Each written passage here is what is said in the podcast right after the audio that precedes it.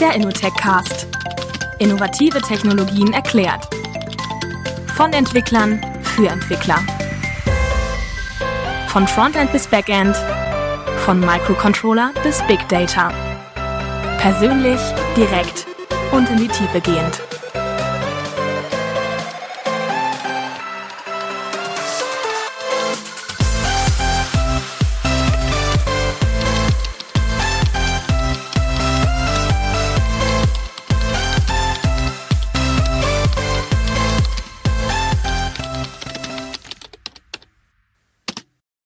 Herzlich willkommen zur elften Folge des Innotech-Casts, dem Podcast, der innovative und neue Technologien in der Tiefe erklärt. Um eine solche Technologie soll es auch heute gehen. Das Thema kommt, wie ich finde, sehr futuristisch daher, denn es soll gehen um Quantencomputer und was man damit wirklich konkret so machen kann.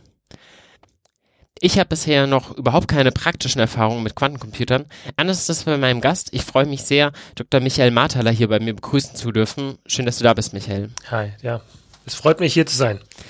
Ähm, genau, wir sitzen hier bei HQS, einem Startup, was du mitgegründet hast. Erzähl uns doch erstmal so ein bisschen, wer bist du und äh, wie kamst du zu Quantencomputern? Ja, mein Name ist Michael Marthaler und ich arbeite seit circa zwölf Jahren im Bereich Quantencomputing und ich arbeite vor allen Dingen oder habe früher vor allen Dingen an supraleitender Elektronik gearbeitet und supraleitende Elektronik ist quasi die Grundlage für die momentan führende Quantencomputing-Technologie. Denn die Grundlage für die Quantencomputer momentan sind die sogenannten supraleitenden quantenmechanischen Bits. Und in dem Bereich habe ich mich beschäftigt mit der Fehleranfälligkeit oder der Fehlertoleranz von supraleitenden quantenmechanischen Bits. Ich habe halt studiert hier in Karlsruhe. Physik gehe ich mal von aus. Physik, genau, Physik habe ich studiert hier in Karlsruhe. Und es gibt halt hier ein Institut, das Institut für theoretische Festkörperphysik. Und der Professor dort, der Gerd Schön, Professor Gerd Schön, ist jetzt emeritiert, aber äh, war da dann, als ich angefangen habe, noch Professor. Ähm, der ist einer der ersten oder ist der erste gewesen, der vorgeschlagen hat, supraleitende Elektronik zu benutzen, um Quantencomputer zu bauen. Also er hat im Prinzip gezeigt, wie man aus Supraleitelektronik die Grundeinheit baut, den quantenmechanischen Bit. Da werden wir mit Sicherheit gleich noch ein bisschen wirklich in der Tiefe reingehen. Und Sie bauen jetzt hier mit HQS wirklich selber Quantencomputer? Nee, wir bauen keine Quantencomputer. Das ist ein bisschen aufwendig. Im Prinzip ist es so, ich komme aus der Hardware, aber so 2012 wurde es dann relativ klar, dass diese Technologie echt irgendwo hingehen könnte. Da gab es ein paar spektakuläre Experimente, die im Prinzip gezeigt haben, dass die Hardware die Qualität erreichen kann, die wir halt brauchen.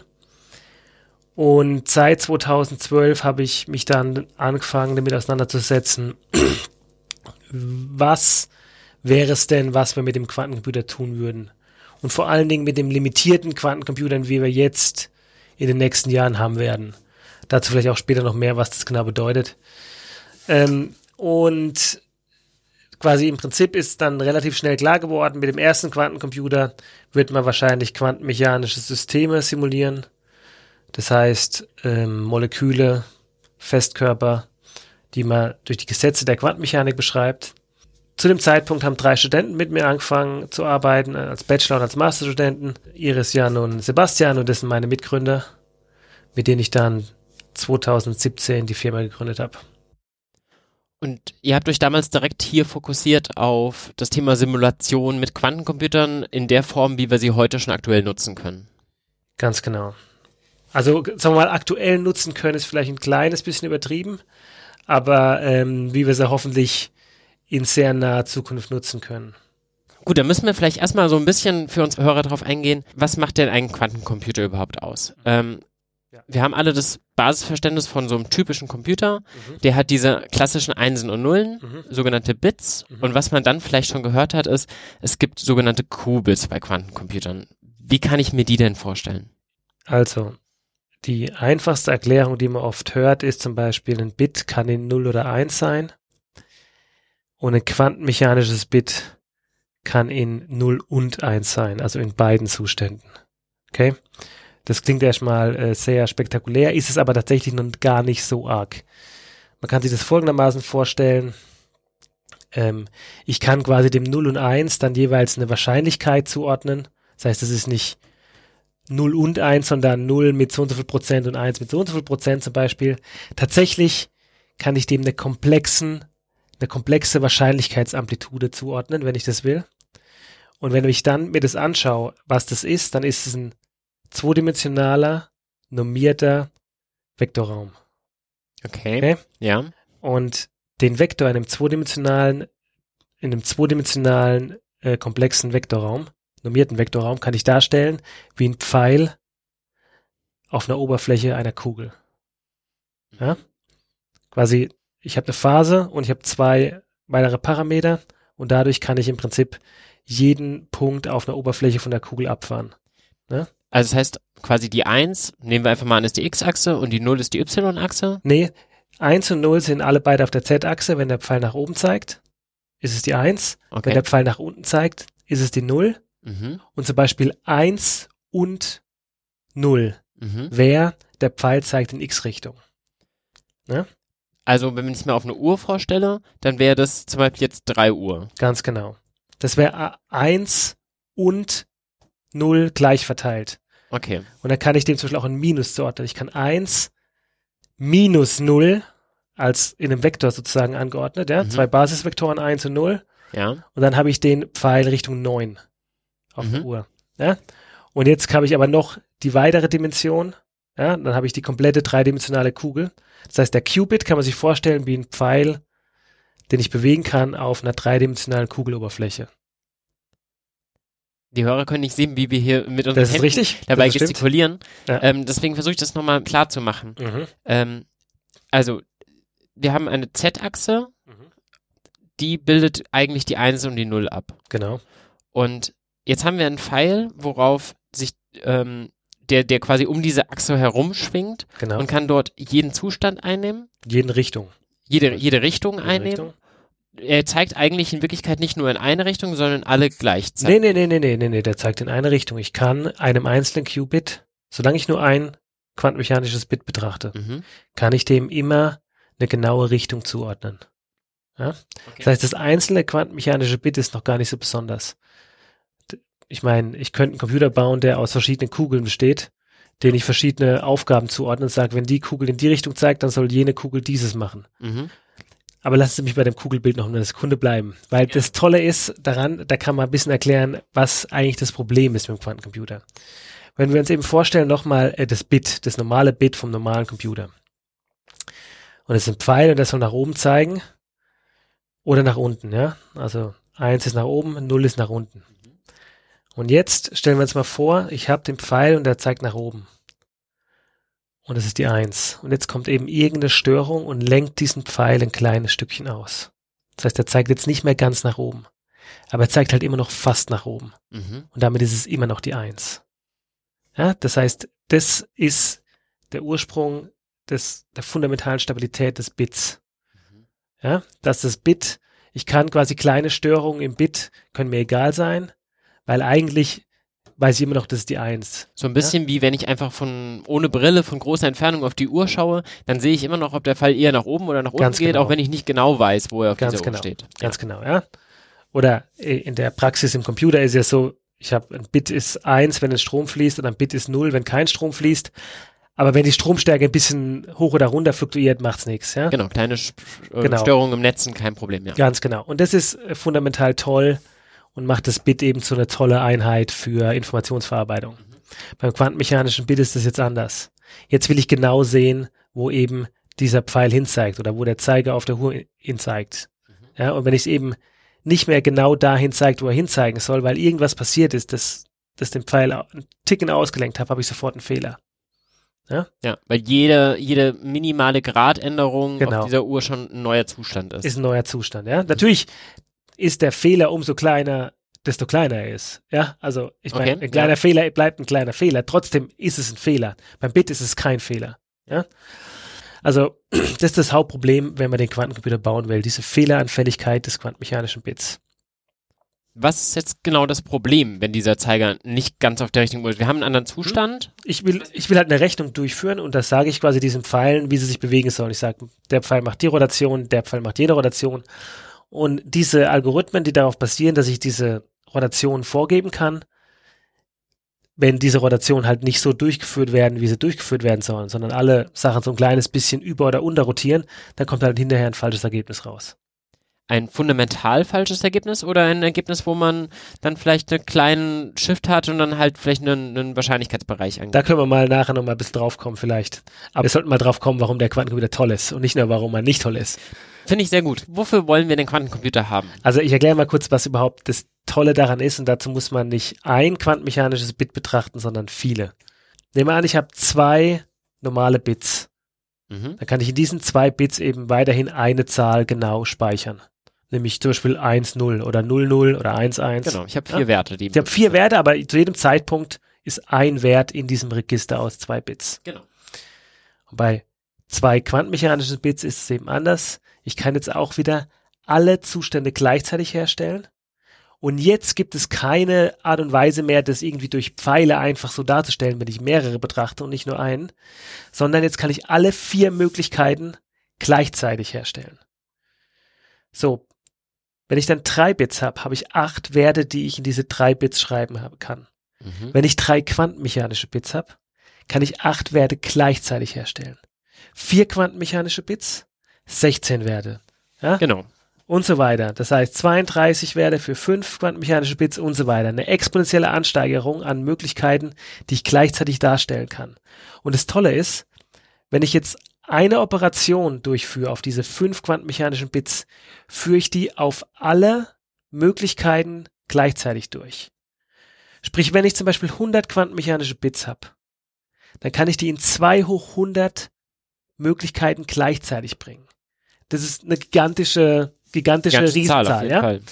Und dann kann ich mit einer Operation auf diese 2 hoch 100 Registermöglichkeiten, die da drin stehen, quasi, also mit einer Operation mache ich die auf alle Möglichkeiten. Quasi alles, das wird parallel ausgeführt Genau. und ich kann einfach alle negieren oder alle, was auch Ganz immer. genau. Wa- Was auch immer. Ja? Das was auch immer ist nicht so einfach. Man muss sich dann überlegen, was macht man damit, weil am Schluss muss das Register wieder ausgelesen werden. Mhm. Am Schluss muss ich ja die Information, die da quantenmechanisch drin ist, muss jetzt irgendwie wieder an den Mensch kommen, der da einen Algorithmus durchführt. Ja, der will dann wissen, was steht denn in dem in diesem Register drin. Genau, und der kann jetzt nicht alle diese Register nach und nach durchgucken. Ganz genau. Die Messung, die fundamental ist es so, die quantenmechanische Messung führt dazu, dass ein Register wieder, man nennt es manchmal, zurückprojiziert oder zerfällt in einen klassischen Zustand. Das heißt, dann stehen wieder nur Nullen und Einsen drin. Mhm. Ja? Also quasi, ich habe diese Möglichkeit, all diese Möglichkeiten gleichzeitig anzusprechen. Aber am Ende von meinem Algorithmus darf da nur eine Zahl drin stehen und die messe ich dann. Nur ganz konkret eine. Nur ganz konkret eine. Warum darf nur eine dieser Registerwerte nachher noch eine Eins haben? Man darf auch mehr haben, aber äh, am Schluss kollabiert halt diese, diese Superposition aus allen Möglichkeiten auf einen der Möglichkeiten. Ah, okay. Ja? Und wenn wir jetzt hier in so einem technischen Podcast sind, kann ich ja mal versuchen zu erklären, wie das, wie das funktioniert. So Sehr, sehr gerne. Also, der Standardtrick sieht folgendermaßen aus. Ich nehme immer eigentlich zwei Register.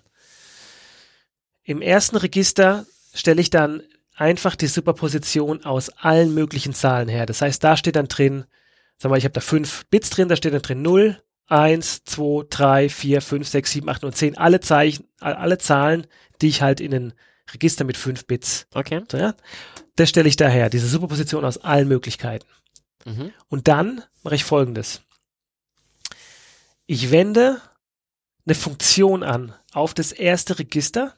Ja. Das nimmt die Zahl aus einem ersten Register und schreibt dann f von x, also eine Funktion der Zahl x, die im Mhm. ersten Register ist, in das zweite Register. Okay. Okay? Und ich kann fundamental zeigen, dass für jede Funktion, die ein normaler Computer effizient ausführen kann, kann ich das tun. Das heißt, nehme an, ich will zum Beispiel alle möglichen Zahlen x ins erste Reg Register schreiben und dann Cosinus x in das zweite. Zweite. Das geht. Ja? Okay. Wie das genau geht, das muss man sich dann im Detail schon mal scharf anschauen. Aber es gibt quasi einen fundamentalen Beweis, darauf, da, darauf basiert, dass der Quantencomputer ein reversibler Computer ist. der Äquivalent ist zum normalen digitalen Computer, so wie wir kennen, dass das geht. So. Und das ist in vielen Algorithmen der erste Schritt. Ich fange an und erzeuge erstmal 2 hoch 100 Zahlen, also alle Zahlen zwischen 0 und 2 hoch 100 minus 1.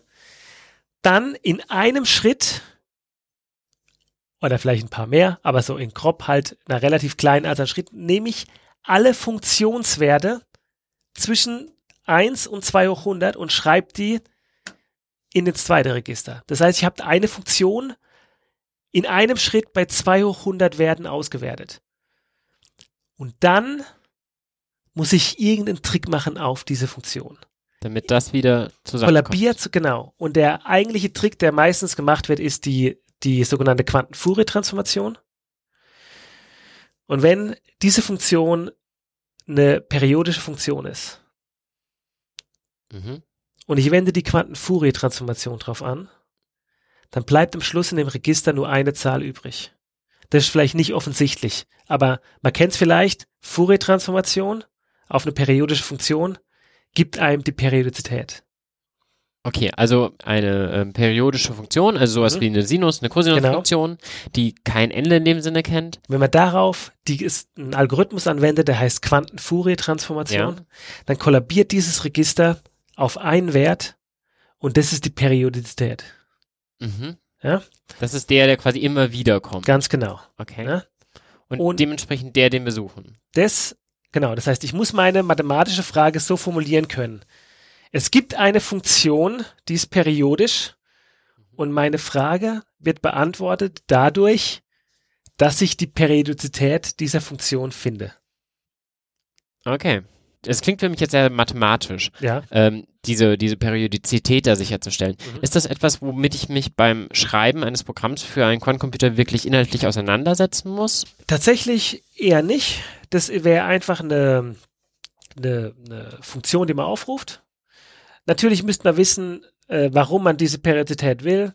Und der Standardalgorithmus, wo das gebraucht wurde, war eben, wenn ich Primzahlzerlegung machen will, was ein wichtiger Punkt ist für die Kryptographie. In der Primzahlzerlegung kann ich zeigen, dass ich die Primzahlzerlegung tatsächlich zurückführen kann auf die Frage, ich habe eine Funktion, was ist die Periode dieser Funktion? Und daraus kann ich dann aus einer Zahl die beiden Primzahlen finden. Ziemlich komplizierter Beweis, aber okay, das ist, das ist der wesentliche. Genau, das, das ist ja der Shaw-Algorithmus, wohinter dann genau. ähm, eben die ganze Kryptographie steckt, beziehungsweise dieser ganze Hype, der auch im Quantencomputer gekommen ist. Genau. Ich hätte noch mal eine Frage Ja. zu diesem Ablauf. Ich stelle mir das Ganze gerade vor, wie so ein riesengroßer MapReduce-Algorithmus vom Prinzip her. Kann man das so sehen oder wäre das verfehlt? Vielleicht könnte man das so sehen, ja, algorithmisch. Gerade wie ich es beschrieben habe, ist es halt deutlich tiefer im Stack, im Programmierstack als MapReduce. Klar. MapReduce ist ja schon auf einem allerhöchsten, abstraktesten Level. Die Algorithmen, wie wir sie heute, wir uns auf dem Quantencomputer denken, sind mehr so, wie wenn man den Assembler, doch unter Assembler eigentlich. Wenn ich jedem Transistor einzeln sag, was er zu tun hat. Ja? Und deshalb ist diese Analogie noch ein bisschen schwierig zu finden. Ich denke, in Zukunft wird es schon auch so sein, dass da nur noch eine Funktion, das ist jetzt schon, de facto gibt es das schon mehr oder weniger, also eine Funktion, die sagt, hier ist die Funktion, liest diese Funktion ein, wende die Quantenfurie-Transformation drauf an. Und dann ist es eben wie das Anwenden der FFT in C++. Okay. Wir wollten mal herausfinden, für was eignen sich diese Quantencomputer überhaupt? Nämlich für alles, worauf ich diese Art von Algorithmus drauf anwenden kann, wo ich einen riesengroßen Wertebereich habe, den ich dann durch irgendeine Anzahl von Funktionen manipulieren kann und wo ich im Endeffekt nur ein Ergebnis haben möchte. Das ist die Art und Weise, wie die meisten Algorithmen, strikten Alg mathematischen Algorithmen, die es gibt, geschrieben sind. Es gibt aber noch einen anderen Anwendungsfall. Und das ist eben, ich nehme den Quantencomputer, um Quantenmechanik zu simulieren. Also die Natur wird prinzipiell durch die Quantenmechanik beschrieben. Eigenschaften von Molekülen, Eigenschaften von Festkörpern können wir prinzipiell exakt vorhersagen, wenn wir die Gesetze der Quantenmechanik auf einem normalen Computer lösen könnten. Warum können wir sie auf einem normalen Computer nicht lösen? Weil sie zu rechenintensiv wären oder weil es von einem gewissen Grundsatz überhaupt nicht Nee, weil es zu kompatibel rechenintensiv ist? Okay. Aber wegen der Skalierung. Mhm. Eben genau, ja, genau diese Skalierung, die beim Quantencomputer selbst herrscht, um 100 Qubits auf einem normalen Computer zu simulieren. Also ich nehme an, ich will den Quantencomputer auf einem normalen Computer simulieren. Könnte ich Mhm. tun. Ja. Müsste ich einen Vektor aufbauen mit 2 hoch 100 Werten. Ja. Was ziemlich viel Ja, ja, genau. Ja? Und die Skalierung ist schlecht, ja. Also exponentiell- Beispiel, genau. genau. Ähm, ja. Genau. Und eben, ähm, das gilt, genauso gilt es für eigentlich alle quantenmechanischen Probleme der Natur. Diese Skalierung ist genauso. Weil in der Natur irgendwie auf jedes Molekül oder jeden Partikel etwas wirkt, kann man sich das ungefähr so Nee, also, vorstellen? Ja, man kann sich so vorstellen, dass der Aufwand, den ich brauche, zum Beispiel um ein Molekül zu simulieren mit n Elektronen, ist der Aufwand ungefähr 2 hoch n. Und das kann ich eben auf einem Quantencomputer abbilden. Also ich kann Probleme aus der Natur, aus der Quantenmechanik. Was ist die Lichtemissionsfrequenz eines spezifischen Moleküls? Wenn ich die Frage beantworten will. Mhm. Also wie Das- viel Licht ein Bei, Molekül... bei welcher Frequenz, bei welcher Frequenz äh, emittiert das Licht oder absorbiert das Licht? Ja. Ähm, das ist eine Frage, die ich auf dem Quantencomputer beantworten kann. Und das erlaubt eine relativ effiziente Nutzung des Quantencomputers. Also das ist eine relativ natürliche Nutzung des Quantencomputers. Das heißt, auf der einen Seite haben wir diese Algorithmen, die versuchen, vieles parallel zu machen, die sogenannten Fourier-Transformationen an der Stelle zu nutzen. Und auf der anderen Seite haben wir Quantencomputer, die vor allem für Simulationen benutzt werden, die halt irgendwie das natürliche Abbild unserer Welt in dem Moment versuchen darzustellen. Wobei prinzipiell es ist dasselbe Quantencomputer, der das tun kann. Das sind nur zwei unterschiedliche Anwendungsgebiete. Es sind nur zwei unterschiedliche Anwendungsgebiete. Ich habe jetzt noch gelesen, es gibt auch noch als Anwendungsgebiet sogenannte Suchalgorithmen, ähm, die da häufig benutzt werden. Da ist mir irgendwie der, Gro der Grover-Algorithmus über den Weg gelaufen. Vom Prinzip her das Suchen in einer unsortierten Datenbank, was aktuell sehr rechenintensiv ist, weil, wie gesagt, sie ist halt eben unsortiert und dementsprechend muss man eigentlich mit jedem Wert abgleichen. Und das könnte man wahrscheinlich auch dann deutlich effizienter machen mit einem Quantencomputer, weil Also- man alle gleichzeitig abgleichen könnte oder sowas, stelle ich mir vor. Der Grover erlaubt einen quadratischen Speedup, sprich Mhm. von n auf Wurzel n. Eine Komplexitätsklasse. Wobei eben der ein bisschen eingeschränkter ist. Man nennt den oft ein, ein Suchalgorithmus, aber tatsächlich, wenn man sich den Algorithmus genauer anschaut, was da passiert ist, an einer Stelle wird ein sogenanntes Oracle aufgerufen. Quasi eine Blackbox, die einem gewissen Wert zurückgibt. Das heißt, ich kann, genau wie ich das vorhin beschrieben habe, mit den vielen Werten, die ich aufrufe und dann eine Funktion erzeugt daraus, ich nehme quasi an, dass ich ganz viele Werte an eine spezifische Blackbox schicken kann und die gibt mir wiederum dann irgendeine Art Funktionswert aus. Und wenn man sich das in der Praxis anguckt, gibt es keine Datenbank, die so aussieht.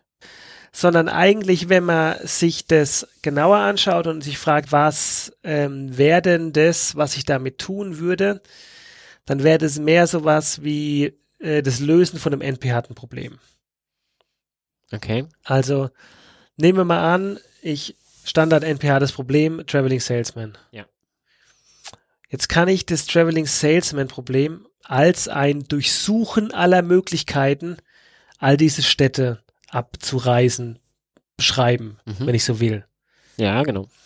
Und dann ist es aber so, fürs Traveling Salesman Problem kann ich mich hinsetzen und einen analytischen Ausdruck hinschreiben, der alle Möglichkeiten enthält und ich muss nur noch Nullen und Einsen einsetzen an verschiedenen Stellen. Also ich habe quasi eine geschlossene Funktion, die alle Distanzen darstellt. Aber diese Funktion hat halt eine exponentiell große Menge an Werten, die ich auswerten kann. Ja? Sprich, ich kann die Funktion in polynomialer Zeit hinschreiben, aber ich brauche exponentielle Zeit, um sie auszuwerten.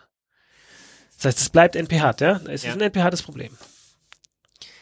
Wenn ich jetzt aber diese geschlossene Funktion habe, die ich in polynomialer Zeit hinschreiben kann, dann kann ich darauf den Grover-Algorithmus anwenden und kann quasi von einer Skalierung, die sowas ist wie 2 hoch Alpha, auf 2 hoch Alpha halbe.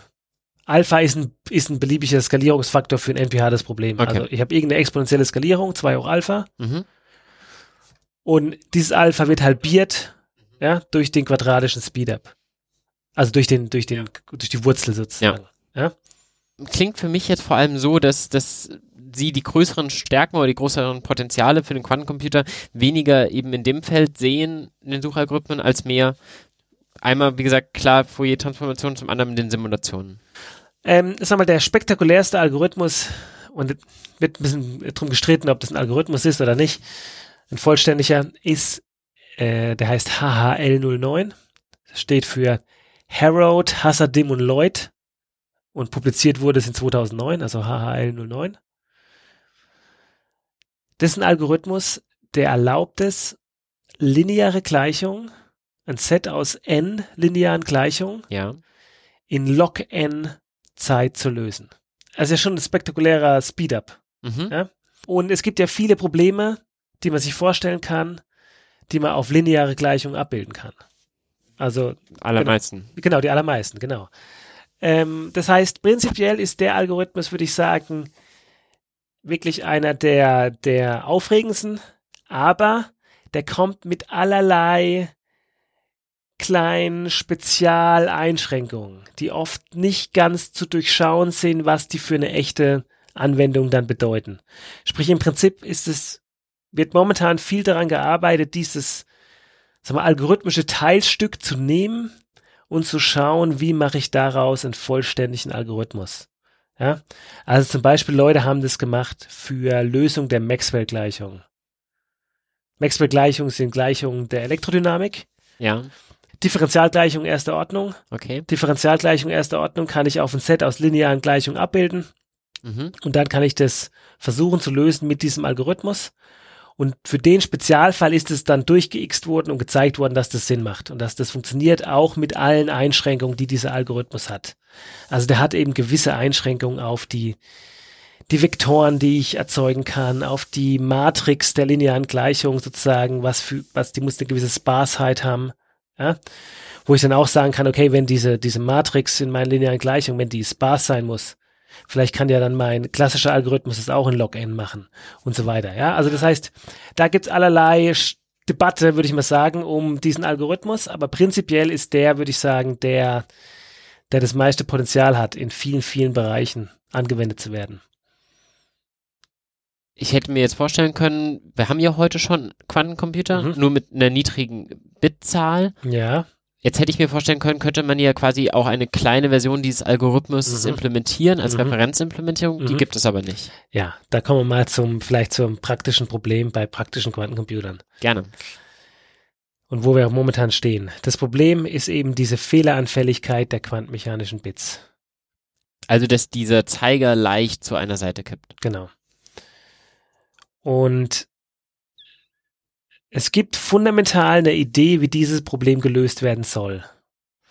Und das ist, ich nehme nicht einen quantenmechanischen Bit, sondern ich nehme halt 1000 Okay. und diese schalte ich effektiv zusammen zu einem logischen quantenmechanischen Bit. Diese 1000 brauche ich dann auch wirklich real existierend Genau. physikalisch oder kann Die ich brauche ich, nee, die brauche ich real existierend auf einem Prozessor Okay. und dann schalte ich die zusammen und habe einen logischen. Sprich, nehmen wir mal an, ich wollte 100 und dieser ist fehlerfrei dann, ja, ich erzeuge eine Redundanz. Also ich nehme eigentlich 1000 verschiedene, mache auf allen einfach genau dasselbe und werte die am Ende gemeinsam aus. Ja, leider ist es ein bisschen komplizierter, Okay. als dass ich einfach dasselbe mache, aber man kann sich so vorstellen. Mhm. Man kann sich so vorstellen wie eine einfache Erzeugung von Redundanz. Es ist tatsächlich ein Ticken komplizierter. Es ist aber an diese Redundanzidee, die man ganz, ganz früher auch bei klassischen Bits verwendet hat, ähm, angelehnt. Okay. Das heißt, ich brauche dann 1000 Bits, um einen logischen zu formen. Und der ist dann de facto fehlerfrei. Jetzt kann ich mir halt vorstellen, wenn ich 100 logische quantenmechanische Bits wollte, bräuchte ich dann halt 100.000, die ich auf einem Chip integriere. Und momentan haben wir halt sowas zwischen 50 und 100. Sprich, wir, selbst wenn ich annehme, dass jedes Jahr die Anzahl an quantenmechanischen Bits auf dem Prozessor sich verdoppelt. Kann man dieses Theorem im quantenmechanischen Bereich auch so annehmen? Ich würde sagen, es ist noch nicht bewiesen. Aber jetzt sind wir mal optimistisch und Okay. nehmen das mal an. Mhm. Nehmen wir mal an, jedes Jahr verdoppeln sich die Anzahl an quantenmechanischen Bits auf dem Prozessor. Ja. Dann bräuchte ich immer noch so 10, ich müsste nachrechnen, aber so 10, 11 oder 12 Jahre, um zu den 100.000 zu kommen, von den 50, wo wir jetzt sind. Und dann hätte ich halt 100 logische. 100 logische, genau. Mhm. Das heißt, wir sind noch ein gutes Stück weg von diesen fehlerfreien quantenmechanischen Bits. Gibt es auch eine Chance, dass sich diese physikalischen qualitativ verbessern, so dass man quasi, Ja. dass sie weniger Ausschlag geben und man dann quasi weniger physikalische braucht für einen logischen? Genau, das gibt es und ähm, das ist die eine Seite, wobei ich mit 1000 pro 1000 echte Bits pro logischem schon eher auf der tiefen Seite war. Mhm. Wenn man sich die Zahlen da anguckt, die können noch ganz anders aussehen. Aber tatsächlich, wir arbeiten dran mit 100 echten Qubits mit Fehlern Mhm. eben Algorithmen zum Laufen zu bringen. Ich wollte gerade sagen, wahrscheinlich gibt es ja auch unterschiedliche Anwendungsfälle, je nachdem, wie sicher ich mir über mein Ergebnis sein muss. zum Beispiel, oder eben wie viel Operationen ich brauche. Wenn ich eben ganz, ganz wenig Operationen nur brauche, um meinen Algorithmus durchzuführen, Mhm. kann ich auch eine gewisse Menge an Fehlern einfach tolerieren. Ich meine, kleine Fehler sind klein. Und wenn die Laufzeit und die Menge an Operationen nicht groß ist, bleiben kleine Fehler klein. Das heißt, das ist eben der wesentliche Grund, warum wir als Anwendungsfall diese Simulation quantenmechanischer Systeme anschauen. Und zum Beispiel diese lineare Gleichungsalgorithmus eben noch nicht gemacht wurde. Weil wenn ich mir, also die Skalierung ist ja eine Sache. Ja. Und die ist natürlich toll, aber es gibt ja noch einen Vorfaktor. Ja, also es gibt noch eine Konstante als Vorfaktor. Und die ist eben bei dem, zum Beispiel bei dem Algorithmus zur linearen Gleichungslösung, der, der Vorfaktor ist halt nicht so schön. Was, was verstehe ich unter dem Vorfaktor? Also wenn ich jetzt die echte Anzahl an Operationen zähle, also ah, ich sage, die, die Ja. Quasi, bevor man damit real parallel anfangen kann. Nee, einfach, ich zähle einfach durch. Ich sage, ich will ein Problem, ich will ein Set aus 100 linearen Gleichungen. Okay, sagen wir mal äh, 100.000 linearen Gleichungen. Mhm. Sage ich, okay, einmal der Faktor habe ich log n. Ja. Ist ja klein. Mhm. Log, log von 100.000 ist nicht so viel, ja. Aber vorne dran steht ja schon noch ein konstanter Vorfaktor. Also bei diesen, bei diesen Skalierungseigenschaften habe ich ja immer Skalierung mal konstanter Vorfaktor. Okay. Ja? Und dieser konstante Vorfaktor ist natürlich für die Skalierungseigenschaften nicht relevant, ja. Das heißt, wenn ich größer und größer und größer und größer wäre, irgendwann kann mir der Vorfaktor egal sein, ja. Wenn ich eine tolle Skalierung habe, ist das wunderbar. Aber wenn ich erstmal anfangen muss und den allerersten Algorithmus laufen lassen will und pro Operation halt einen Fehler habe, dann muss ich mir den Vorfaktor halt auch mal anschauen. Was der dann Also heißt. so die Fixkosten quasi. Genau, so die, das kann man so sagen, ja. Und der Vorfaktor ist halt, wenn ich mir so die Skalierung anschaue, bei dem Lösen von quantenmechanischen Problemen, die ist sowas wie n hoch 3 und der Vorfaktor ist dann zwischen 1 und 10. Also fast nix. Ja. Ja, das ist klein. Bei anderen Algorithmen ist der halt Millionen oder mehrere Millionen als Vorfaktor. Okay, und dann Ja. spielt die Skalierung der Stelle, ja Also gut, genau. anders wäre es Ja, gar nicht mehr berechenbar, aber es Genau, ist halt noch langfristig, lange. genau, langfristig spielt die Skalierung schon eine immense Rolle. Mhm. Ja? Also wenn, wenn die Computer besser wären, fehlerfreier, schneller, mehr Qubits, dann, dann ist die Skalierung, zieht dann irgendwann davon. Mhm. Aber wenn ich erst überhaupt anfangen muss, was zu tun, dann ist dieser Vorfaktor halt schon noch kritisch relevant. Ja. Und der Vorfaktor ist halt eben absolut optimal für das Lösen von quantenmechanischen Problemen auf einem Quantencomputer. Weil eben da auch das, die Art und Weise, wie ich sozusagen den Quantencomputer anspreche und das Problem, das ich lösen will, das passt ganz optimal zusammen. Ja. Da Und muss man nicht viel modellieren in dem Sinne, Genau. viele Abstraktionen bauen, sondern genau. okay. Ja. Wir haben jetzt so ein bisschen die Theorie verstanden bei Quantencomputern, aber wie kann ich mir jetzt so einen Quantencomputer jetzt mal ganz real vorstellen? Ich meine, ich kenne meinen Computer, der zu Hause bei mir unterm Tisch steht. Da habt ihr wahrscheinlich jetzt hier bei euch keine Quantencomputer rumstehen. Vielleicht erzähle ich mal von zwei Technologien. Das eine ist der supraleitende Quantencomputer, das andere sind die Ionenfallen. Bei supraleitenden Quantencomputer ist es so, die Grundeinheit ist, wie gesagt, das supraleitende quantenmechanische Bit. Und das sieht folgendermaßen aus. Also gebaut wird es aus äh, Aluminium. Aluminium auf einer Siliziumoberfläche. Ja, also ein kleines Metallstück Aluminium auf einer Siliziumoberfläche. Ja. Aluminium, weil es supraleitend ist, bei unter einem Kelvin. Und man kann sich das dann vorstellen wie eine Antenne. Das heißt, ich habe so ein Stück Aluminium und auf der Antenne, man erinnert sich vielleicht, da habe ich ein äh, fluktuierendes elektromagnetisches Feld. Okay. Und wenn ich dieses elektromagnetische Feld kleiner und kleiner und kleiner mache, bleibt irgendwann nur noch ein Photon übrig. Und deswegen braucht man auch diese niedrige Temperatur. Deshalb brauche ich Supraleitung, weil wenn ich eine Antenne habe, wo nur ein Photon drin ist und die, diese Antenne irgendeinen Widerstand hätte, wäre sofort dieses Photon absorbiert im Widerstand. Mhm, ja. Und damit das Ding supraleitend ist, brauche ich zum einen die niedrigen Temperaturen und zum anderen die Frequenz des Photons. Okay, jetzt wird es ein bisschen kompliziert, aber die Frequenz des Photons ist Mikrowelle. Okay. Und wenn ich quasi in der Umgebung nicht thermische Mikrowellenphotonen haben will, dann muss ich unter, also auf alle Fälle unter 100 Millikelvin gehen. Sonst hätte ich immer noch so 2, 3, 4 thermische, thermische Photonen. Die einfach so, so rumschwimmen, genau. genau. Also Temperatur ist quasi definiert mehr oder weniger durch, durch Schwingung von, durch Schwingung von allen möglichen Feldern äh, und so weiter, ja. Und die würden eben zu diesem Ausschlag der Qubits führen, dass die die ver verfälschen würden. Also wenn ich jetzt ein zusätzliches äh, Mikrowellenphoton rum irgendwie in meinem über meinem Chip hätte, dann ist es nicht mehr nur ein Ausschlagen, da kann ich gleich vergessen die ganze Rechnung, ja. Also das, also wenn da wenn ein ganzes Photon dazukommt, dann ist es vorbei, ja. Mhm. Ganzes ähm, Photon, ja. ja gut, also ja. wie gesagt, die sind sehr sensitiv, ja. Und ähm, genau deshalb brauche ich 20 Millikelvin. Okay. Und dann kann ich im Prinzip baue ich von diesen Antennen viele nebeneinander und kann dann so Kapazitäten dazwischen bauen. Und dadurch kann ich Wechselwirkung herstellen zwischen den einzelnen quantenmechanischen Bits.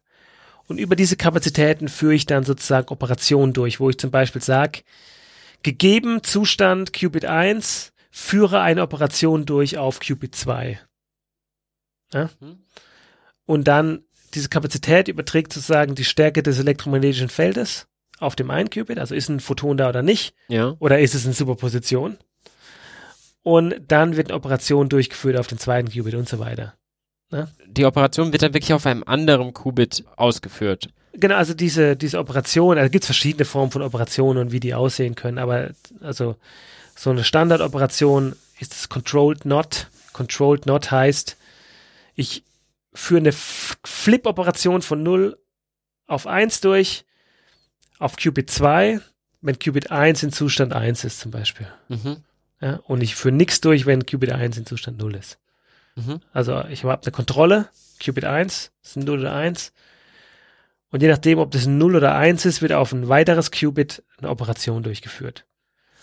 Das ist so eine typische, und das wird gebaut praktisch dadurch, dass ich Kapazitäten zum Beispiel habe zwischen den einzelnen einzelne Qubits zwischen den einzelnen Antennen. Und das sind sogenannte supraleitende, äh, das sind supraleitende Qubits. Und wir unterscheiden jetzt hier einmal unterschiedliche Bauarten, genau. was dann aber nichts mit unterschiedlichen Problemklassen zu nee. tun hat, sondern die sind generell alle für alles einsetzbar, ja. nur unterschiedlich realisiert. Genau. Okay, was, was wäre eine andere Alternative dazu? Die Ionenfallen ist vielleicht ein Klassiker. Wenn ich mir ein Atom nehme, dann habe ich ja in diesem Atom verschiedene quantenmechanische Zustände. Vielleicht nochmal eine Erinnerung. Ein Atom besteht aus einem Atomkern genau. und Elektronen, die darum kreisen. Die Elektronen kreisen auf spezifischen quantisierten Bahnen. Mhm. Ja?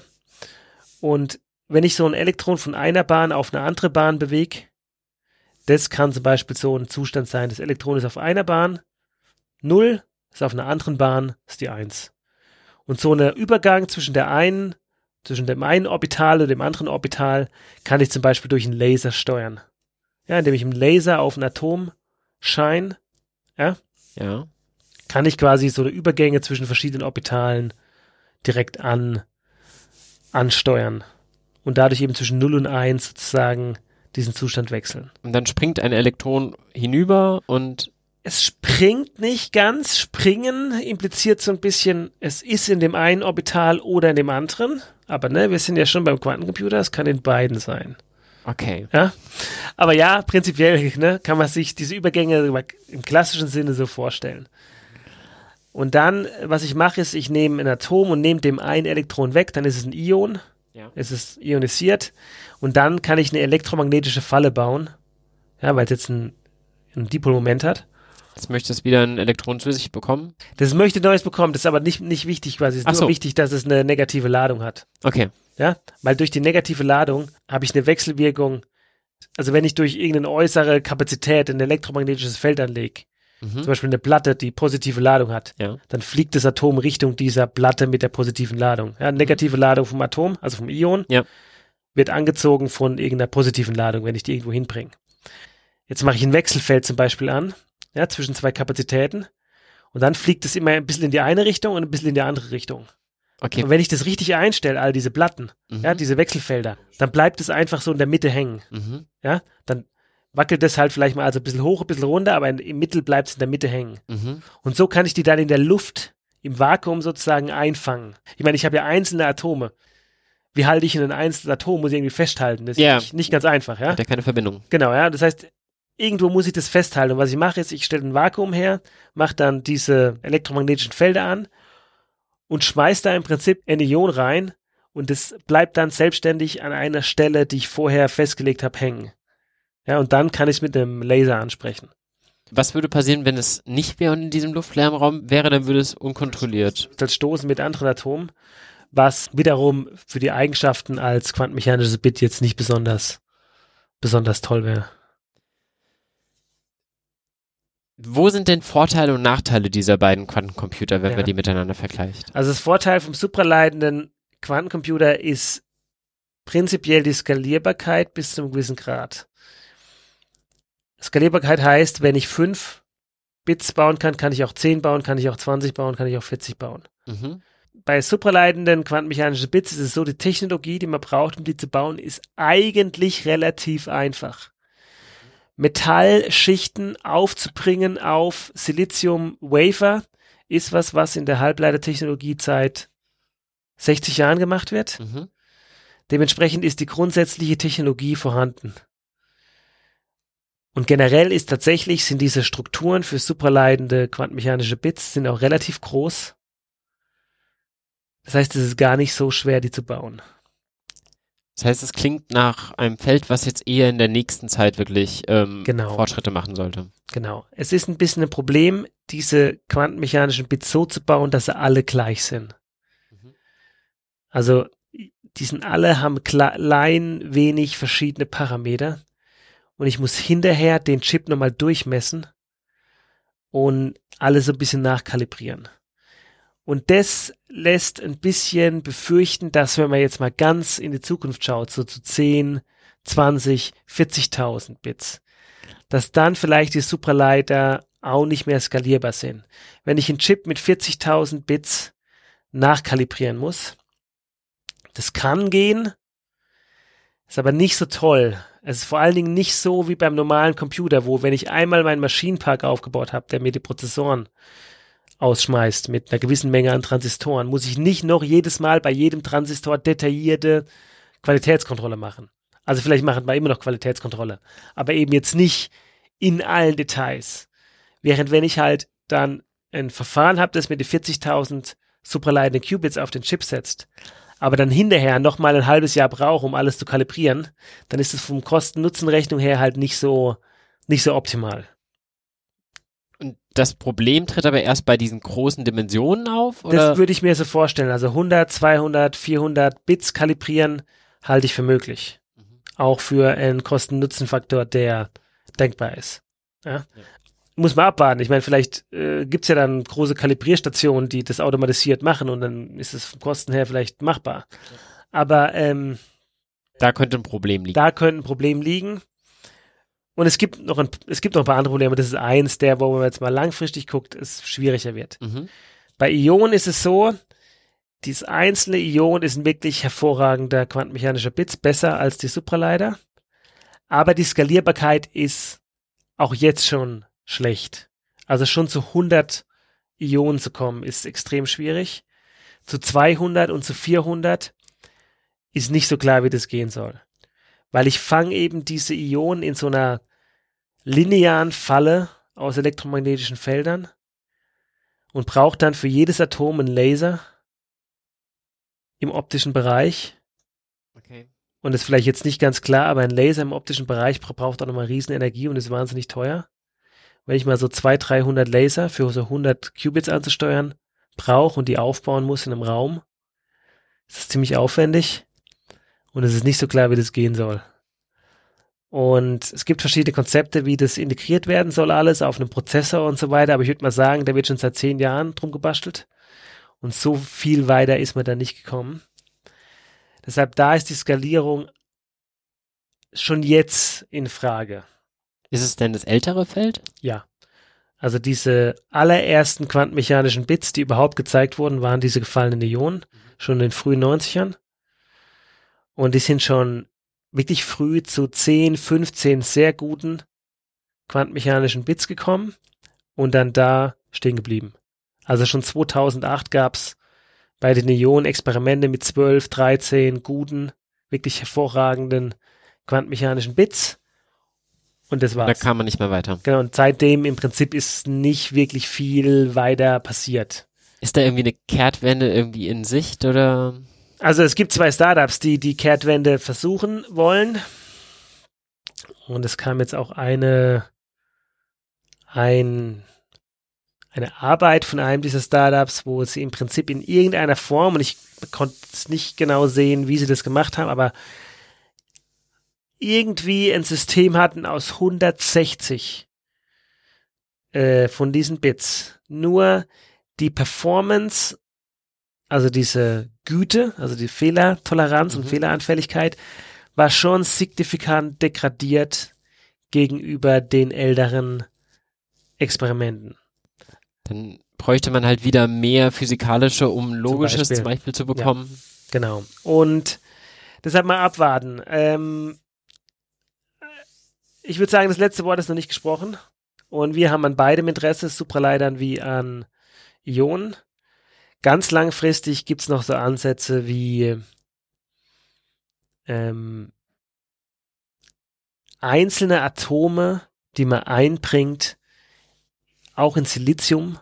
Also ich, ich dotiere mein Silizium mit so einem einzelnen Atom, das ich an einer gewissen Stelle reinsetze. Da gibt's so Ansätze, die sind aber, also ich würde sagen, das sind Ansätze, die meiner Meinung nach sich in 30 Jahren irgendwann durchsetzen können oder in 20 Jahren. Weil wenn ich dann überlege, ich will mal 10 Millionen oder 100 Millionen Qubits irgendwo integrieren, dann würde ich sagen, ist so ein Ansatz notwendig. Und auf den Zeitskalen kann man sich auch vorstellen, dass so eine Technologie, wie ich, bei der ich einzelne Atome ansteuern muss, die ich in den Festkörper gezielt einbringe an einer spezifischen Stelle, ist vorstellbar, dass ich das in den nächsten 20 Jahren in den Griff bekomme. Auch für klassische äh, Elektronik, äh, wenn wir die ähm, klassischen Transistoren weiter äh, äh, noch weiter integrieren wollen, noch weiter verkleinern wollen, geht diese Technologie auch natürlich in dieselbe Richtung.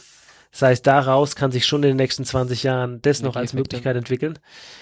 Ähm, aber das sind dann doch die mehr ganz langfristigen äh, Ideen. Du hast gesagt, ihr arbeitet aktuell mit beiden Arten ähm, von ja, den beiden Computern, die wir geredet haben, von den Supraleiten Genau. und den Ionenfallen. Ihr habt ja selber hier keine Quantencomputer rumstehen, Genau. das heißt, ihr geht irgendwo in die Cloud, Genau. vermute ich. Und ähm, genau, Ja, genau, ich kann mal erzählen, wie das hier läuft, ja. gerne. Also man programmiert ja einen Quantencomputer mit Python, Okay. Ja. was denke ich ja schon mal schön ist. Finde ich super als Data Scientist, ja. Ja, also ähm, wir sind auch alle große Fans von Python. Und ähm, im Prinzip gibt's Python-basierte Codes, wo ich in Python im Prinzip dem Quantencomputer s- oder so verschiedene Funktionen aufrufe nacheinander, die wiederum eine Liste aus Operationen für den Quantencomputer schreiben. Ja? Mhm. Also ich kann die auch einzeln runterschreiben, diese Operation. Ich kann die dann aber auch zusammenfassen und sagen, okay, jetzt hier rufe ich eine Funktion auf mit irgendwas und die schreibt dann später eine gewisse Menge an Operationen raus. Irgendwo anders hin. Entweder eine Textfile oder irgendwo anders hin, ja. Und das wird alles in Python formuliert und auch wir haben relativ viel Software, die zum Beispiel im Voraus sich schon das Problem anschaut, ähm, wie es jemand formulieren würde, der an einem normalen Computer arbeitet. Dann wird es erstmal vorbearbeitet, in die Form gebracht, die dann explizit an den Quantencomputer gegeben wird und das wird alles in Python gemacht. Und dann gibt es in Python basiertes API. Diesem API übergebe ich im Prinzip dann dieses Textfile, das ich rausgeschrieben habe, oder direkt quasi alle Operationen, die ich rausschreibe.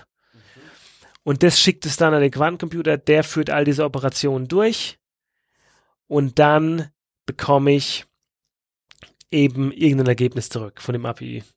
Dieses Textfile, von dem du redest, das kann ich mir aber schon vorstellen wie ein Maschinencode, ein wie ein Assembler-Code Maschinencode, oder ja, wie sowas. so ein Assembler-Code. Und der wird aber schon als Blackbox erstmal behandelt von euch. An den geht ihr so jetzt nicht ran. Geht so, geht so. Also der Unterschied zwischen dem Python-Code, den man verwendet, und dem Blackbox äh, Assembler-Code ist nicht so groß, ehrlich gesagt. Und insbesondere für das Schreiben von Simulationen von quantenmechanischen Systemen ist quasi das Problem, das ich löse und der Assembler-Code, den ich verwende, das passt ziemlich dicht zueinander. Also den Assembler-Code zu lesen und zu sagen, okay, was ist denn eigentlich das, was der tut? Wenn ich weiß, dass ich ein quantenmechanisches Problem löse, das ist nicht so schwer. Das ist spannend, dass du das so sagst, weil ich kam noch nie auf die Idee, wenn ich jetzt irgendwie in Python meinen Pandas und NumPy benutze, um irgendwie ein paar Datenanalysen zu machen, mir nachher mal den Assembler-Code anzuschauen, aber ich stelle mir den immer noch verhältnismäßig verbose vor. Ja. Kommt ja nicht so drauf an, wir haben ja genug Rechenpower und ich kann mit was Komfortablem arbeiten, aber das ist ja bei Qubits nicht der Fall. Da kommt es ja auf jede Operation an, weil Genau. die macht das Ganze fehleranfälliger. Genau, also jeder Faktor 2 muss rausgeholt werden, ja, an jeder Stelle. Das heißt, ja, am Schluss fangen wir natürlich auch eher hoch, also quasi abstrakt an, Mhm.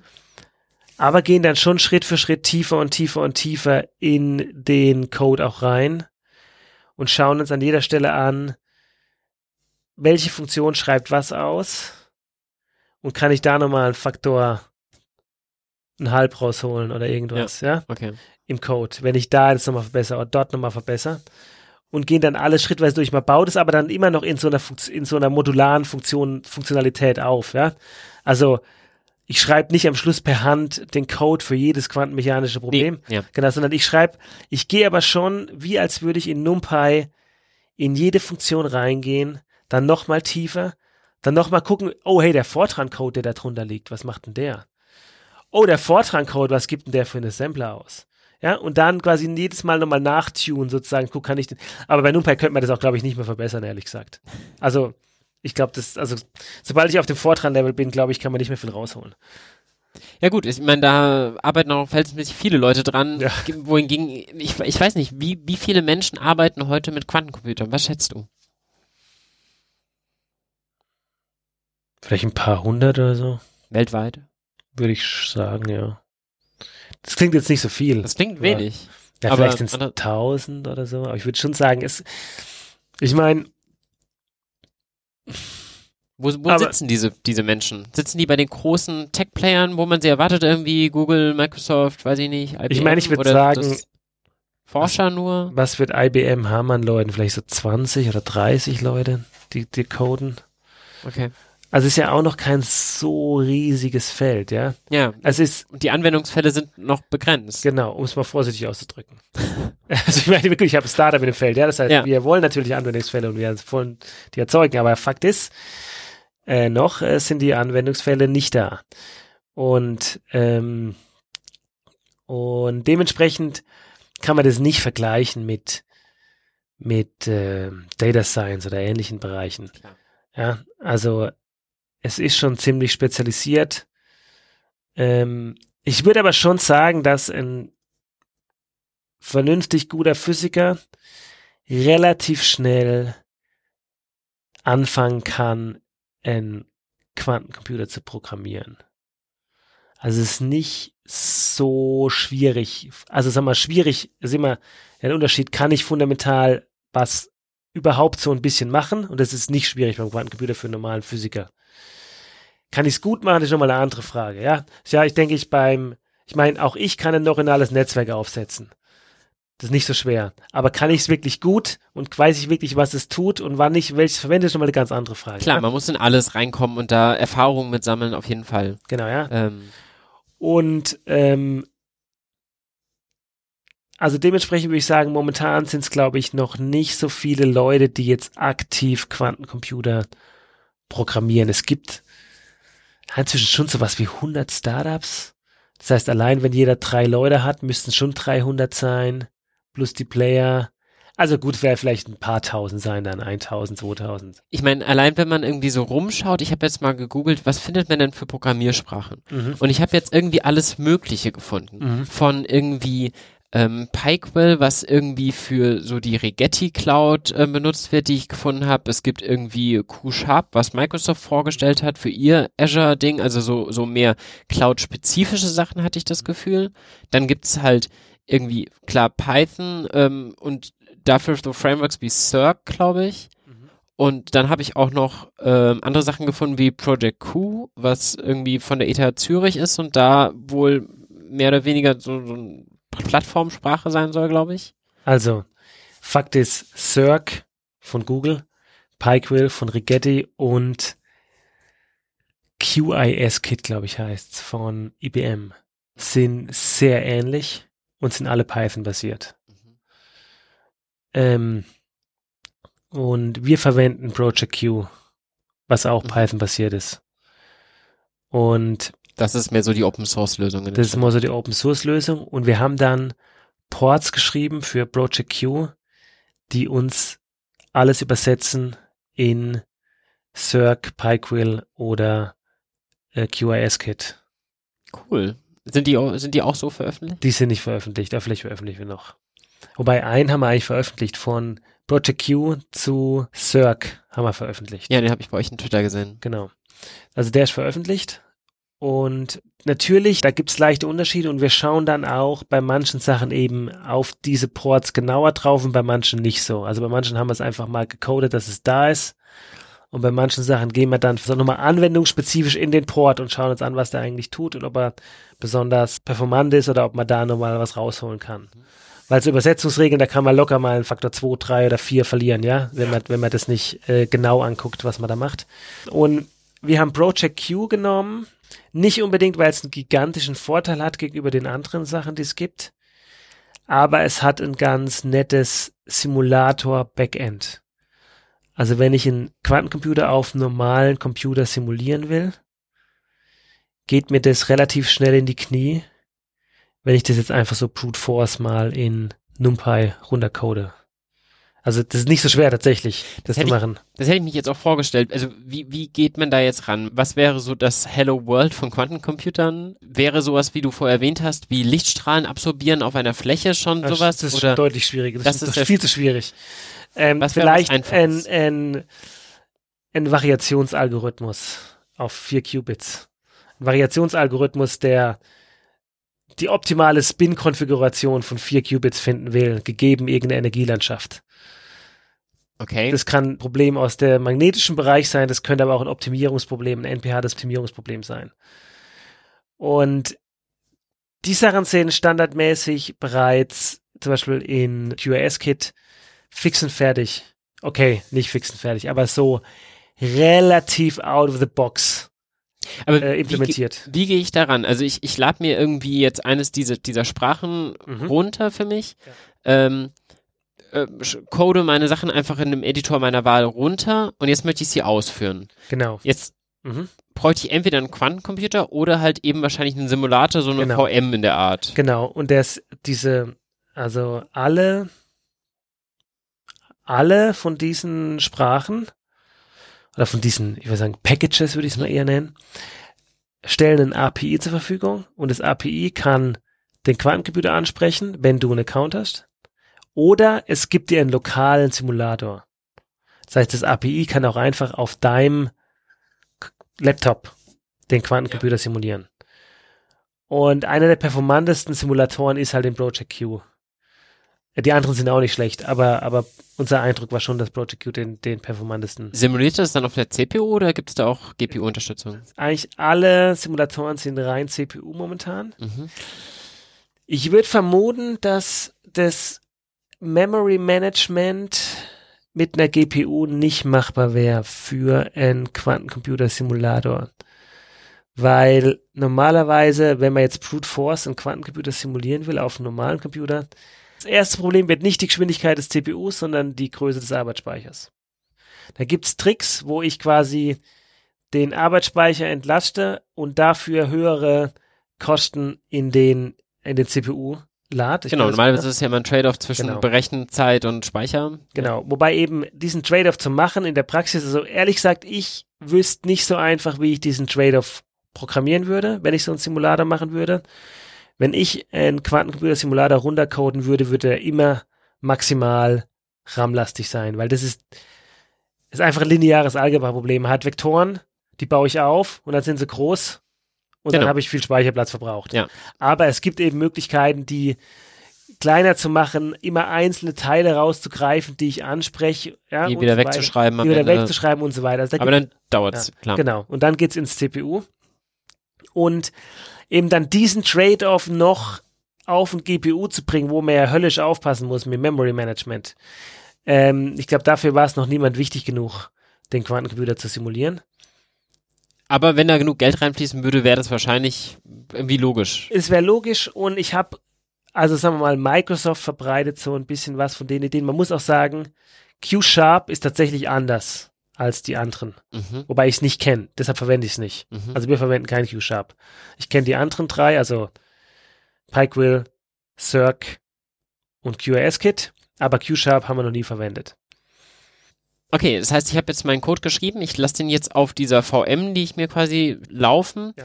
Wahrscheinlich nur einen Minimal-Sample, so eine Art Dummy-Version, weil die volle laufen lassen wird wahrscheinlich zu lang dauern.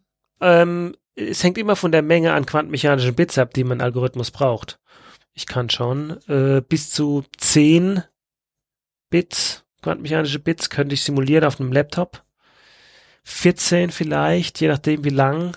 Also Das ist so die, die Ja. aktuelle Hausnummer. So, wenn für, für einen Laptop. Mhm. Wobei eben eine exponentielle Skalierung. Auf dem Laptop gehen noch 12, dann gehe ich auf den Superrechner und dann komme ich auch noch bis 18. okay. Also Ja. Das ist halt fundamental. Wenn ich äh, Sachen habe, Probleme habe, die exponentiell skalieren, ähm, geht mir relativ schnell. Also wir haben es tatsächlich ausprobiert auf einem Superrechner.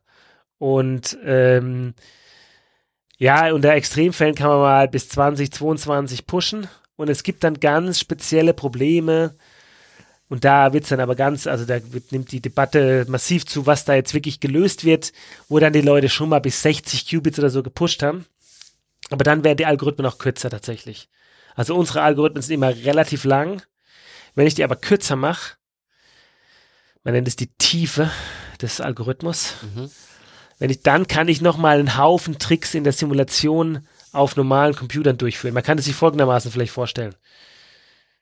Wenn ich 100 quantenmechanische Bits mache Mhm.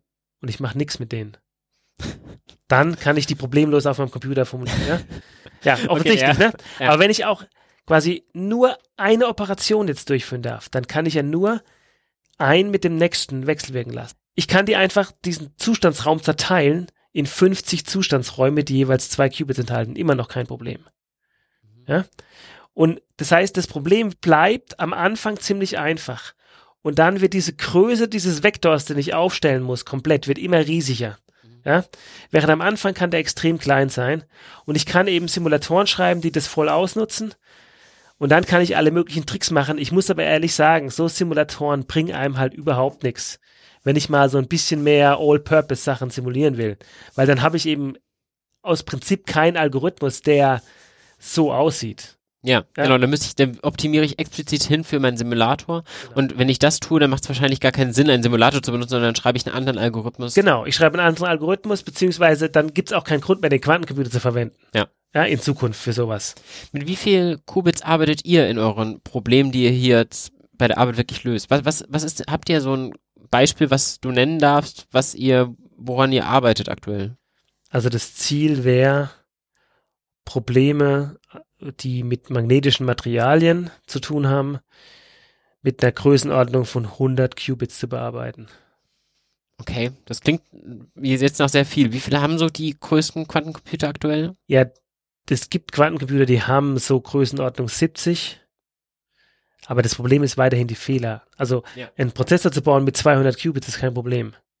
Okay. Dass die alle gut sind und dass die alle halt hohe Güte haben, das ist das Problem. Und bisher sind diese Zahlen von diesen großen Prozessoren, was die Güten wirklich sind, nicht bekannt. Was zu Spekulationen einlädt.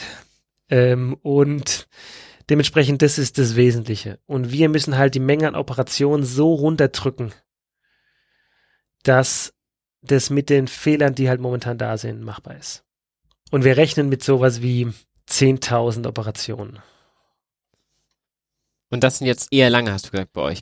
Äh, das sind, das sind, es gibt kürzere Algorithmen, aber das ist kürzere Algorithmen, die speziell gemacht wurden für solche Simulationssachen auf normalen Computern, also um ein spektakuläres Paper zu schreiben.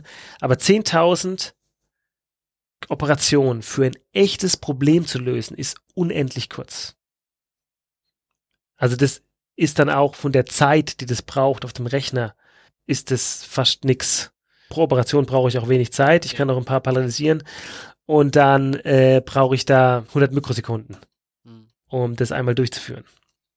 Kürzer, viel kürzer wird's nicht, wenn ich ein echtes Problem lösen will, als 10.000 Operationen. Die echte Welt ist halt nicht immer so schön, ja. Genau, ja, also, ähm, und es ist schon, schon grenzwertig. Und ich weiß auch nicht ganz, ob wir es mit 10.000 Operationen packen. Also es können auch mehr so 20 oder 30 sein. Also weißt du mal, Faktor Mhm. 2 ist auch nicht schön. Das ist aber mit Sicherheit schon auf der langen Seite, wenn es um die Fehlerraten geht. Also wenn wir uns momentane Fehlertoleranzen angucken, sind wir da schon auf der eher größeren Seite. Also Und du hast jetzt gesagt, ihr habt einen Port geschrieben, um das Ganze auf den verschiedenen Plattformen dann wirklich laufen lassen zu können.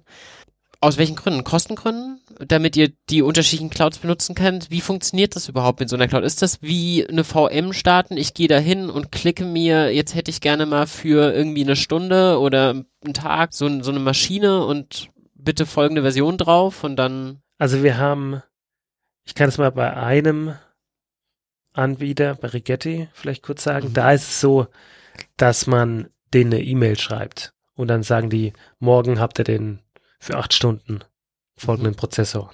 Mhm. Also es gibt verschiedene Prozessoren. In meiner API spezifiziere ich, welche von denen ich anspreche. Ja. Also Prozessoren heißt auch verschiedene Computer, ja. Ja. Äh, dann zeige ich in meinem, meiner API, welchen ich von denen ich jetzt ansprechen will. Und die sagen dir dann, okay, morgen dürft ihr diesen oder jenen Prozessor verwenden zwischen der und der Uhrzeit. Und dann äh, kann ich einfach die API starten und dann legt es los. Also so ganz voll automatisiert ist es auch noch nicht notwendig, dass sie das braucht. Die Latenzzeiten zum Beispiel sind auch noch viel größer, als in Zukunft sein werden. Also es gibt auch keinen Grund, momentan Latenzzeiten zu optimieren. Klar, wenn du sagst, es sind wenige, vielleicht wenige tausend Leute, die überhaupt was mit einem Quantencomputer machen, das sind ja weniger Nutzer als wahrscheinlich bei den großen Tech-Playern auf so einem Cluster vielleicht. Also, Genau. Ja, also das heißt im Moment, ähm, da wir eh auch nur alle testen und so weiter, dass ich da noch fünf Sekunden brauche, um die Informationen hin und zurück zu schicken, ist dann auch kein, äh, Ja. kein, kein Bottleneck, der relevant ist. Ähm, und so funktioniert es eigentlich. sind die Preise öffentlich, wenn man so einen Quantencomputer möchte? Nee, die sind nicht öffentlich tatsächlich. Darf ich auch nicht so viel dazu sagen. Aber da muss man Kontakt aufnehmen mit denen und mit denen drüber reden. Es gibt ja von IBM so ein Spiel, Quantencomputer, auf dem man irgendwie als Hobbyist, glaube ich, durchaus auch prinzipiell Sachen laufen lassen kann mit bis zu 20 Qubits inzwischen, glaube ich. Ich glaube, als Hobbyist darf ich auf alle Fälle auf die 5 Qubits, Okay. eventuell auf die 16. Ich glaube, auf 20 darf ich nicht als Hobbyist. Kann gut sein. Ich habe nur irgendwo Genau, gelesen, so, dass ja. sie jetzt auf 20 hochgehen wollen. Genau. Aber als Hobbyist auf alle Fälle darf jeder eigentlich auf den 5 Qubit Chip was machen. Und da ist es dann aber auch so, da, wenn man den verwendet, ähm, schickt man das an die, oder man ruft die API auf und die geht dann in die Warteschlange halt. Und dann dauert es halt eine gewisse Weile, bis das abgearbeitet ist. Und über die API kann man sich auch die Informationen rückgeben lassen, wie lang das, also wo man gerade steht und so weiter, ja. Also, ähm, so die üblichen Sachen, wie auf einem Cluster das dann aussieht. Kann man mit fünf Qubits irgendwas machen, was irgendwie Spaß macht? Tatsächlich, wir machen nicht so viel mit den echten Prozessoren. Ja, da ist man einfach schneller, wenn man Genau, wenn lokal man was. Ja. Also das eine, was man natürlich wissen will, ist, wie sehen die Fehler echt aus auf den Prozessoren. Deshalb ist hin und wieder mal gut, was rechnen zu, zu rechnen. Aber tatsächlich simulieren wir die Fehler mit. Also wir haben unseren eigenen Simulator auch nochmal geschrieben, also quasi nochmal so einen Aufsatz für das Project Q Backend, Mhm.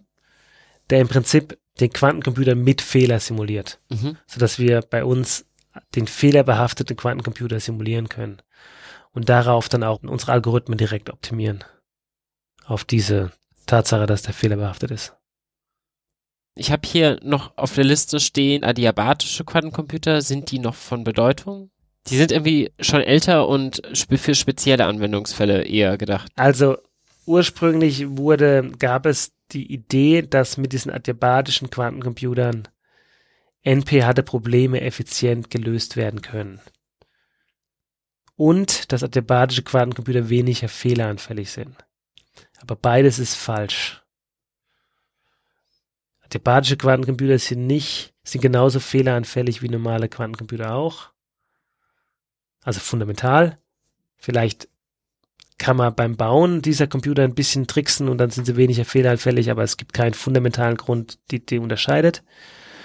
Und diese Idee, dass die NP-harte Probleme lösen können, effizient ist es, hat sich nie substanziiert. Also eher ein toter Zweig im Forschungsast. Ja, also es gibt dann eben äh, auch diese Firma D-Wave, die ein Art adiabatischen Quantencomputer gebaut hat. Die nennen das inzwischen Quantum Annealer. Nennen es nicht mehr adiabatischen Quantencomputer. Der echt interessante Ergebnisse geliefert hat. Also schon, also interessant meine ich auch wirklich äh, überraschend schnell, überraschend gut, besser als viele hämische Stimmen im äh, akademischen Feld es gedacht hätten. Mhm. Hämische Stimmen, zu denen ich mich selber vielleicht ein bisschen dazu zählen muss, ja. Also es war schon äh, nicht schlecht, was da gemacht wurde. Aber am Schluss eben dann doch nicht besser als ein normaler Computer. Weil eben fundamental es keinen Grund gibt, dass die schneller sind als ein normaler Computer. Die sind im Prinzip für spezifische Probleme sind die ein sehr schneller, klassischer Spezialcomputer. Was nicht schlecht sein muss. Vielleicht, vielleicht werden auch Anwendungsfälle noch gefunden, wo das nützlich sein kann. Mhm. Ja, also das heißt, es muss nicht heißen, dass die nicht noch ähm, benutzt werden könnten in Zukunft. Aber es ist natürlich schon so, wenn ich auf der einen Seite halt standardisierte CPUs kaufen kann, die ich von der Stange zu Spottpreisen krieg, oder eben eine echt komplizierte Spezialmaschine, muss man Ja. sich das halt überlegen. Ja. Auch wenn die dann für ein ganz spezielles Problem immens schnell ist. Immens schnell heißt einen guten Vorfaktor auch wieder. Also die Skalierung Ja. ist eigentlich gleich wie auf einem normalen Computer, ist ziemlich klar belegt. Aber der Vorfaktor ist tatsächlich überraschend, überraschend gut. Aber dafür ist es halt sehr aufwendig in der kontinuierlichen Genau. Weiterentwicklung. Das war ja auch der Grund, warum sich damals so MapReduce und so weiter durchgesetzt hat gegenüber so Spezialoptimierungsverfahren, weil Genau. das war halt Ganz für alle genau. anwendbar. Ja. Genau, das ist, das ist das Problem, dass halt eben eine Spezialhardware wie der Quantencomputer, was ja erstmal sein wird, muss meiner Meinung nach halt einen glasklaren Skalierungsvorteil bringen. Mhm. Weil der Skalierungsvorteil heißt, dass in der zukünftigen Weiterentwicklung dieser Vorteil immer krasser und krasser wachsen wird. Mhm. Ja? Und der klassische Computer niemals aufholen kann. Also auch wenn ich die Menge an CPUs verdoppel und verdoppel und verdoppel, durch einen exponentiellen Gewinn in meiner Skalierungseigenschaft äh, ziehe ich da immer davon. Ja, das heißt, dann macht es dann Sinn zu sagen, okay, ich mache jetzt den extra Aufwand heute, um in der ganz speziellen Anwendung eben diesen Zeitgewinn, den ich jetzt vielleicht schon habe, der aber vielleicht noch nicht so riesig ist, den nehme ich jetzt mal mit, weil ich weiß, jedes Jahr wird es besser. Ja? Ja. Jedes Jahr wird es besser. Und deshalb denke ich halt, ist es wichtig, bei den Anwendungen, die man jetzt sieht, eine klare mathematische Begründung zu haben, wie die Skalierungseigenschaften besser sind und exponentiell besser sind wie auf normalen Computern. Wo glaubst du, sind wir in fünf Jahren? Ich denke, in fünf Jahren wird der Quantencomputer genutzt werden, um quantenmechanische Probleme in der Materialentwicklung und ähnliches in der Chemie und Pharmazie zu lösen. Ansonsten würde ich sagen, glaube ich nicht, dass in fünf Jahren noch eine andere Anwendung da ist, außer das. Ich glaube, das wird noch länger dauern. Aber ich bin eigentlich, das heißt, natürlich bin ich davon überzeugt, sonst hätte ich keine Firma gegründet, ja. die das tut, ja. Ähm, aber ich glaube, dass das in fünf Jahren möglich ist. Ich glaube, dass wir Größenordnung 1000 Qubits verwenden werden. Nicht, weil das die maximale Größe ist, die wir bauen können. Aber die qualitativ hochwertig erreichbar genau, ist. Die, die eben vernünftig ist. Ich denke, dass wir dann anfangen werden, in einem kleinen Maßstab diese Quantenfehlerkorrektur zu verwenden. Also auch schon eher so, so zwei, vier zusammenzuschalten, oder? Ja, das kleinste, was vernünftig ist, sind 50. Okay. 50 zu einem logischen. Und dann ist der logische eben nicht fehlerfrei, aber hoffentlich schon War halt Fehler. Halt besser. Genau, besser.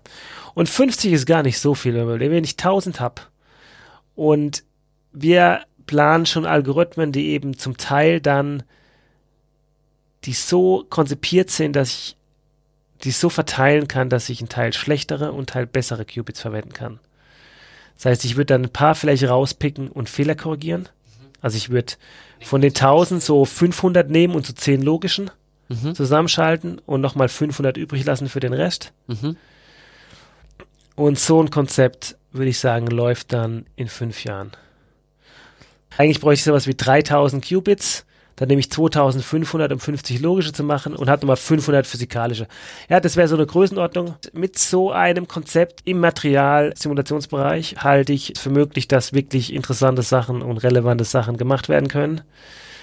Das heißt, ähm, unser Ziel wäre, Ziel 1, Materialien simulieren mit den, mit sozusagen Algorithmen, die eigentlich das Material fast äquivalent auf den Quantencomputer abbilden. Mhm. Ziel 2 ist Materialien simulieren mit einer gewissen abstrakteren Algorithmik. Und es ist der Face Estimation Algorithmus, der dann verwendet wird. Das okay. ist ein bisschen abstrakterer Algorithmus, mit dem ich dann Materialien simulieren. Und dann ist nämlich so, der Face Estimation Algorithmus ist die Basis von HHL 09, dem Linear Equation Solver. Das heißt, wenn man die Face Estimation hat, kann man relativ sagen, okay, jetzt kann ich auch diesen Linear Equation Solver äh, machen. Den kann man dann auch wieder einsetzen, um materialnahe Fragen zu lösen, eben nicht quantenmechanische, sondern klassische. Wie propagiert Licht in einem Material? Ähm, ich könnte versuchen, Sachen wie Strömungsmechanik auf lineare Gleichung runter zu mappen und dann alle möglichen anderen Simulationsfragen eben auch noch zusammen mit der Quantenmechanik auf dem Quantencomputer lösen. Und dann, basierend auf HHL, also dem linearen Gleichungslöser, gibt es auch Machine Learning Ideen für den Quantencomputer. Also alle Sachen, die ich halt auf linearer Algebra abbilden kann, kann man dann überlegen, ob man die irgendwie machen kann. Es gibt so Konzepte zur Vector Support Machine. Ist vielleicht jetzt auch nicht mehr das ganz frischeste Konzept im Machine Learning, aber ähm, man, man, weiß ja nie, ob Dinge nicht wiederkommen, ne? Genau, also. ja. Fragen, die Binary Classification sind, sind schon immer welche, wo der Quantencomputer gezeigt wurde, dass man sich vorstellen könnte, dass der was kann. Und die könnte man dann eben angehen. Aber das ist so ein 15-Jahresplan, würde ich sagen. Okay, okay. Ja, dann haben wir ja einen weiten Ausblick. Wenn man da jetzt noch mehr zu erfahren will, ich habe deinen Vortrag von 2017 von der Basta gesehen, den fand ich prinzipiell sehr, sehr aufschlussreich, fand ich sehr gut. Und ich habe gesehen, HQS tut auf Twitter immer mal ein bisschen so die News in dem Bereich ein bisschen scheren. Was kann man sonst an Quellen anzapfen, wenn man ja mehr über Quantencomputer mitbekommen möchte und diese Entwicklung, wie es jetzt da noch vorangeht? Es gab oder es gibt immer noch den Blog von Scott Aronson, der meiner Meinung nach in den letzten Jahren so ein bisschen abgebaut hat, aber lange Jahre wirklich gut war und immer noch so die generellen Entwicklungen im Bereich ganz gut kommentiert. Was einem dann, wenn man quasi einfach so die generellen Hype-Nachrichten verfolgt, plus hin und wieder mal danach guckt, gibt es einem oft dann eine ganz gute mhm. Balance. Ansonsten ist halt immer so, man muss dann meistens halt schon, wenn quasi Nachrichten kommen, dann schon aktiv die akademischen Paper anschauen, die oft dazukommen. Weil dann sieht man oft halt so im Kleingedruckten, was die Realität ist. und wie die Entwicklungen wirklich sind im Vergleich zu denen dann doch vielleicht ein bisschen. Ich meine, klar, wenn man ein Press Release macht, dann muss das ja auch spektakulär sein. Ja, es kann ja nicht irgendwie tot langweilig sein, sondern man muss ja die. Es ist klar, dass man die positiven Seiten akzentuiert. Aber wenn man sich ein, quasi ein runderes Bild machen muss, muss man dann halt oft die akademischen Publikationen, die mit einhergehen, kommen, was nicht für jeden besonders gut zugänglich ist. Im Prinzip würde ich hauptsächlich mal den Scott Aronson empfehlen. Gut, dann werden wir den Blog auf jeden Fall mal verlinken. Und genau, bist du bei Twitter? Nee. Also ich persönlich nicht, nee. Okay. Aber Genau, aber ansonsten, ähm, genau, ähm, bei HQS habe ich gesehen, habt ihr zumindest, postet ihr zumindest auch mal, mal ein bisschen, was so passiert, vielleicht als Einstieg. Ansonsten hoffe ich, dass alle Fragen zu Quantencomputern, die mich erreicht haben über Twitter, jetzt beantwortet sind. Ansonsten, ich werde auch zukünftig für die nächsten Folgen immer mal versuchen, vorher ein bisschen zu veröffentlichen, worüber ich demnächst podcasten werde. Dann habt ihr die Chance, wenn ihr wollt, wirklich konkret Fragen zu stellen und die Sendung zu beeinflussen. Und genau, dir danke ich herzlich für die ganzen Ausführungen und Erklärungen. War eine große Freude. Ich hoffe, es war nicht zu technisch. Ach, ja, darum geht es hier. Da, das wollen wir. Sehr gut. Alles klar. Gut, dann ähm, schaltet auch beim nächsten Mal wieder ein. Ciao.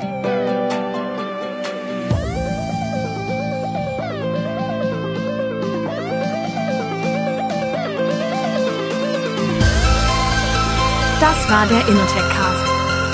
Vielen Dank fürs Zuhören und bis zum nächsten Mal.